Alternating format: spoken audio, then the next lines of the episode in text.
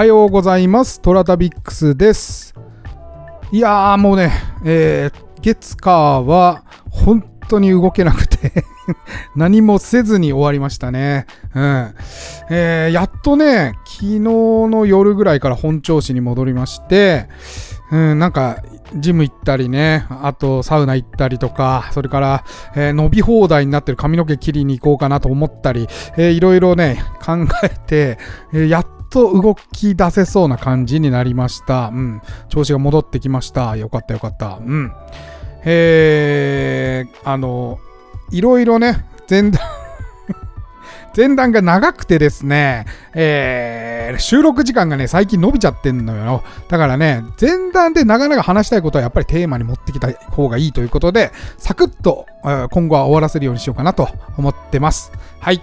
えー天に軌道があるごとく人それぞれに運命というものを持っております。この番組はフォロワー30万人、日本全国を旅するインスタグラマートラタビックスが懐かしい街並みをご紹介したり、旅のよもやま話をすることで奥様の心の悩みを解決する番組でございます。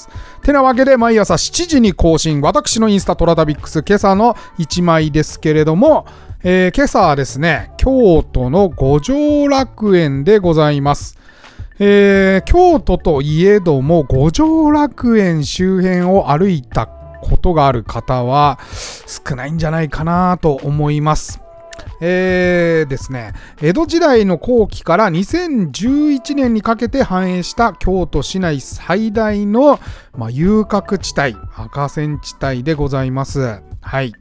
えー、もともと江戸時代後期から明治時代にかけて五条橋下、えー六条新地、それから七条新地という隣接して並ぶ3つの遊郭がありました。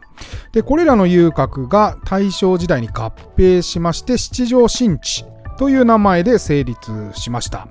そしてそして、えー1958年の売春防止法の後はですね、えー七条新地から五条楽園という名前に変え、まあ、変わりまして、で、えーこの辺で風俗店が営まれていたということでございます。えーそして、まあ、結構最近だね、2010年の、えー京都府警により摘発が行われたことで、えー合計5名の経営者の方が、えー売春防止法違反で逮捕されたということで、ここから五十楽園は急速に衰退したということでございます。前も多分ね、ちょろっと五条楽園の話はしたんじゃないかなと思うんですが、この1枚目の写真ね、えー薄暗い中に町屋の建物が見えると思うんですけど、あのー私が伺った時はですね、薄暗くてちょっとね、じっとりした雨が降ってまして、でね、えー怖かったね。なんだろうね。なんとも言えない雰囲気でしたよ。うん。人がまず歩いてなくてね。でね、何が怖かったってね、このね、雨がしとしとしとしとしとしとしとって降る中ね、この1枚目に映ってるすだれあるじゃないですか。あれがね、不定期でね、カラン、カラン、カランカラン、カランって音が響き当たってんの街に。うん、なんとも言えないね、不気味さというかね、えーちょっとゾッとするような雰囲気を醸し出していて、で、雨の中、この辺をうろうろうろうろ回っておりました。うん。えー、任天堂のね、本社ビルもあってですね、これ古いんですよ。古い建物なんですが、えーあったりですね、えーこういう町屋の作りは残ってますけれども、えー京都市内の観光するような見どころ、これが見どころだみたいなところは、このエリアはあんまり、あんまりとかないんですよ。うん。でね、おっちゃんに聞いたらね、あの、多分この2010年以降、割と空き家が増えたりして、でそこをね、改築したりしてですね、大学生とか若者がカフェやりだしたりとか、うん。あとは、居酒屋さんやりだしたりとかしてるらしくてですね、うん。なかなかいい街に今変わりつつありますよ。立地的に言うとだって非常にいい場所にありますから、うん、ちょうど鴨川沿いだしね、うん、で、五条だ。四条から下って、まあ、五条まで行っちゃえばね、えー、そんなに遠くはないですから、うん、割と趣深い、えー、エリアではございます。あと、まだ多分、えー、昔の遊郭の建物みたいなものも残っておりまして、今は多分使われてないと思うんですけど、うん、街としてはちょっと趣深いなとは思います。はい。あ、あの、そうだよ。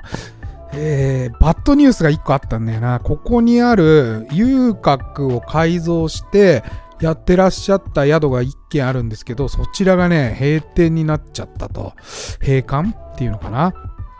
まあ外国人がすごい泊まってるエリアだったので、えー、今ね、外国、海外の方が来れなくなりましたから、しばらくね。ということで閉館してしまったということで、めちゃ悲しかったなこれ泊まろう泊まろうって思ってたんだけどね、えー、今、閉館ということで、うん、奈良の方のね、遊郭もちょっと閉まっちゃって、もう壊されちゃったんだよね。はい。ということがある五条楽園。この辺は、あの、任天堂のビルも再開発でホテルになりましたし、いろいろね、なんか、立つらしいです。今後。だから、このエリアはちょっと期待大のエリアでございました。はい。えー、というわけでね、えー、定常運転に、えー、先週は、政治関連の話でしたけれども、えー、今週は定常運転に戻りまして、えー、私が見かけた奇跡の話を、あの、くだらない話を久々にしようかなと思います。えー、題して、ヘパリーゼの奇跡でございます。これはびっくりしたね。うん。ヘパリーゼで奇跡が起こるのかっていう話なんですが、えー、お聞きください。えー、皆さんは忘年会とかどういう風に過ごされてますかね、えー、私一時期ね、荻窪のなごみの湯っていうのがあるんですけど、そちらに、まあ、いつも集まるメンバーで行って、サウナ入ったり温泉入ったりして、で、飲んで、その後新宿とかに移動して、2丁目とかで飲み明かすとかを昔はやってたんですね。その時の話をちょっとしましょうね。うん。あごみの湯はね、いろんな温泉あって、サウナも充実してるし、それこそ岩盤浴とかあったり、それからロウリュとかね、サウナのあのバタバタバタバタさ、タオル振るようなやつがあったりとかね、いろいろ充実してるわけですよ、風呂としては。で、私以外のメンバーは、まあ好きなんですよね、それ。うん。私ね、そう、当時はまだね、全然良さがわかんなくて、サウナも入んないし、行っても、その楽しめない。後半の飲み会は楽しいけどさ、前半のその風呂とかあんま好きじゃねえから、まあみんなね、もう1時間とか1時間半とか入ってんすよ。もう僕暇じゃないですか。3分とかで出るから。暇だなーとか思いながらね、館内着着てさ、で、まあマッサージ行ってみたりするんだけど、まあ40分とかで終わるじゃないですか。まあ、また暇だなーで一人で飲んでんのもあれだしなーと思って、、えー、何気なしにですね、食堂ってか居酒屋みたいな感じかな。うん。居酒屋の前に待合椅子みたいのがあって、で、その入り口のとこにね、テレビがかけられてたんですよ。なんで、まあ暇だから、その待合の椅子に座って、で、テレビをパーっと見てたんですよ。うん。忘年会のシーズンですから、ヘパリーゼの CM やってたんですよね。ヘパヘパヘパヘパヘパリーゼとかつって、うん。ヘパリーゼの CM だーとかつって見てたら、その食堂から人が出てきたんですよ。うん。あの、カビラジエさんが出てきたんですよ。カビラジエがヘパリーゼに出てて、その下の入り口から カビラジエが出てきたんですよ。もうこんな奇跡あります？あれカビラジエ出てきたと思って、あれヘパリーゼやってると思って、これ奇跡の瞬間を見ました。はい。以上です。めっちゃ短いけど、はい。まあね、東京はよく芸能人の方いらっしゃいますよね。うん。なんか、割と私そういうのすぐ気づく、気づくタイプで、あの吉祥寺でバイトしてた時もたくさん見ましたし、うん、なんだろうね、あの人たちってさ、こう、話しかけないでオーラ出してるじゃないですか。目合わせないというか、うん。話しかけないし、まあ、私だって嫌ですからね、そんななんか、一人でくつろぎに来たのにね、なんか、何やってんすかとか言われたら嫌だから、まあ、ほっとくんですけど まさかね、その、神谷千恵さんが CM のね、CM 上でやってる、下から出てくるっていう奇跡をちょっと目の当たりにして、感動しちゃいましたね。はい。そんなことがありました。はい。あのー、取材とかでね、芸能人のお宅にお伺いした時もあるので、まあ、そういう話もね、おいおいしてこうかなと思います。うん、実は私ね、一 k さんの自宅も行ったことあるんですよ。とか、あと、越野純子さんのお家とか、それから、三浦淳さんとかも取材したりしましたね、以前ね。仕事ですよ、全部。はい。えー、ゆくゆく、おいおい話していきましょう。えー、皆さんのね、芸能人見たよ、みたいな、うん、こんな交流あったよ、みたいな話もありましたらね、ぜひ教えてください。この番組は、じゃないんだよ。